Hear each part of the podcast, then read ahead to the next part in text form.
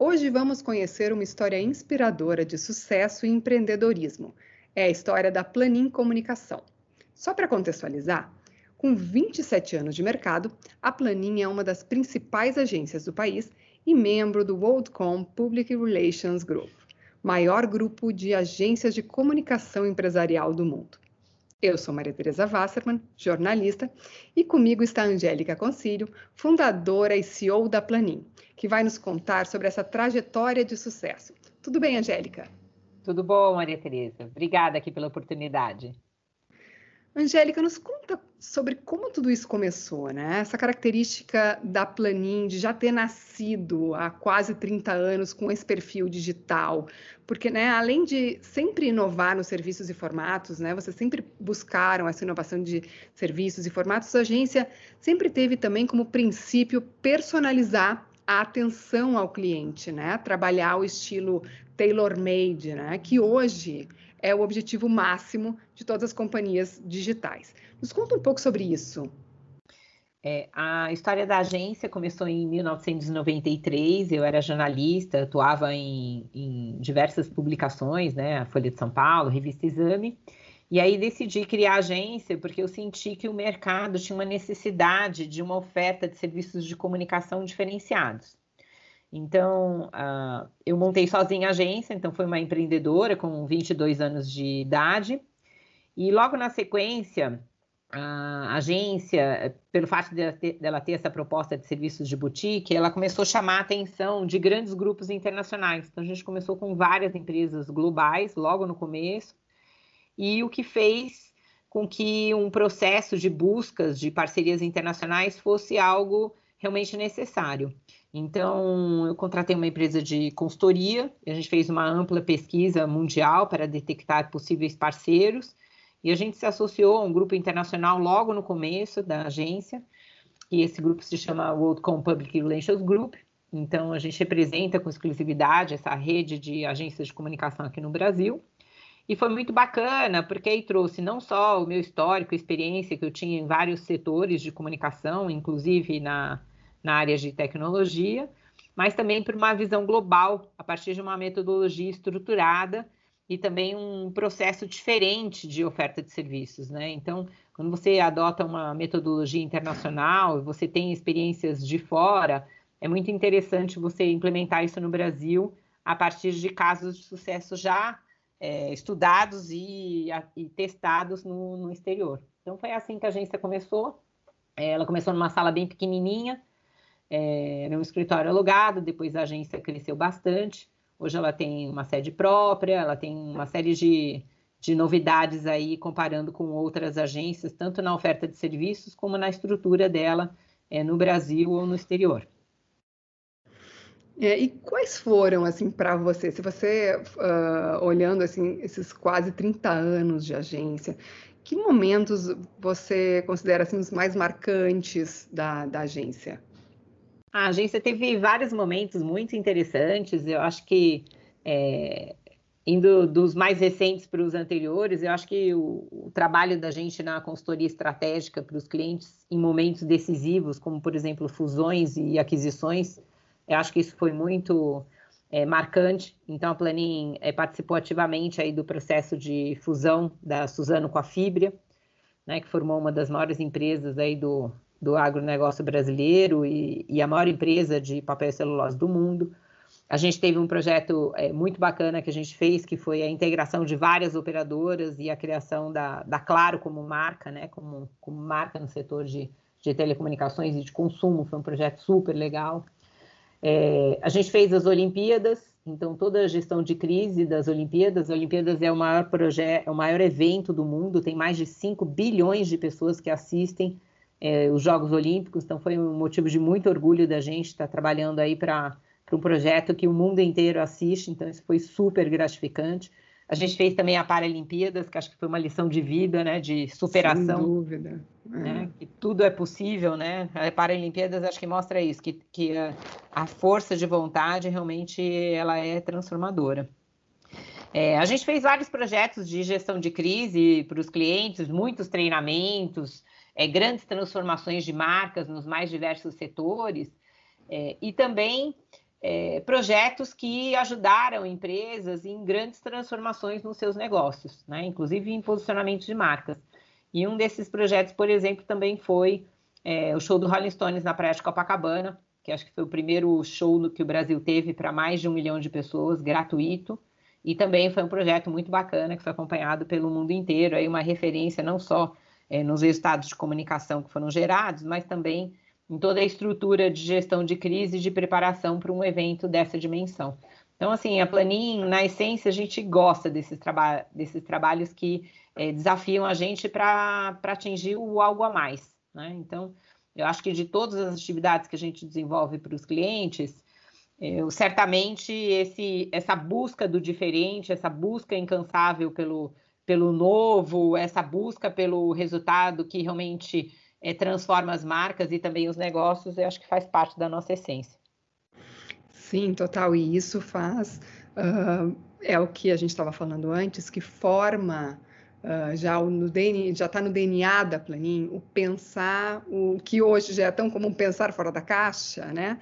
O, as ofertas de, de, de, de ideias e possibilidades diferentes, né, para os clientes já nasceu uh, com a planinha. É uma, é, vocês vão além né, de, dos serviços tradicionais e buscam uh, soluções criativas, inovadoras e que realmente façam história né, uh, para as empresas nas quais para as quais vocês uh, trabalham, que vocês atendem. Isso é muito, muito bacana, uma característica forte da Planin. Isso. E até é, nessa essência do DNA, né, de procurar inovação e de realmente é, transformar a vida das empresas e das pessoas a partir da, a, a partir da comunicação, né? A gente também tem um trabalho muito forte de uso de ferramentas. Então, a gente utiliza muitas ferramentas na agência, que são ferramentas com inteligência artificial, com big data, é, capacidade de analytics e outros recursos que são fundamentais não só para monitorar as movimentações é, do mercado, das empresas, dos concorrentes, mas também detectar preventivamente, uma forma preventiva, é, movimentos que podem vir a ocorrer. Né? Então, a gente realmente funciona como um advisor, né? como um, um parceiro estratégico de, de negócios que contribui para o posicionamento das marcas e também para a geração de negócios dos clientes. Então, é muito gratificante esse trabalho aí que, que a gente faz, inclusive com o uso dessas, dessas ferramentas novas aí que a gente desenvolve internamente com a nossa equipe ou que a gente importa e utiliza as ferramentas mais modernas disponíveis no mundo. E Angélica, olhando assim do alto desse, dessa história né, de, de sucesso, uh, conselho para aquela Angélica de 22 anos de idade, né? Lá em 1993, uh, quais seriam? Quais foram os aprendizados, assim? Que, que de repente, que poças você pularia? Uh, o que você evitaria? Eu acho que o maior aprendizado é que para atuar no mercado de comunicação precisa ter coragem. Então, precisa ter coragem porque comunicação ela, é, ela interliga sempre duas frentes, né? A empresa com seus stakeholders, são diferentes stakeholders, então a comunicação na vida do ser humano é algo fundamental, mas ao mesmo tempo é algo extremamente complexo.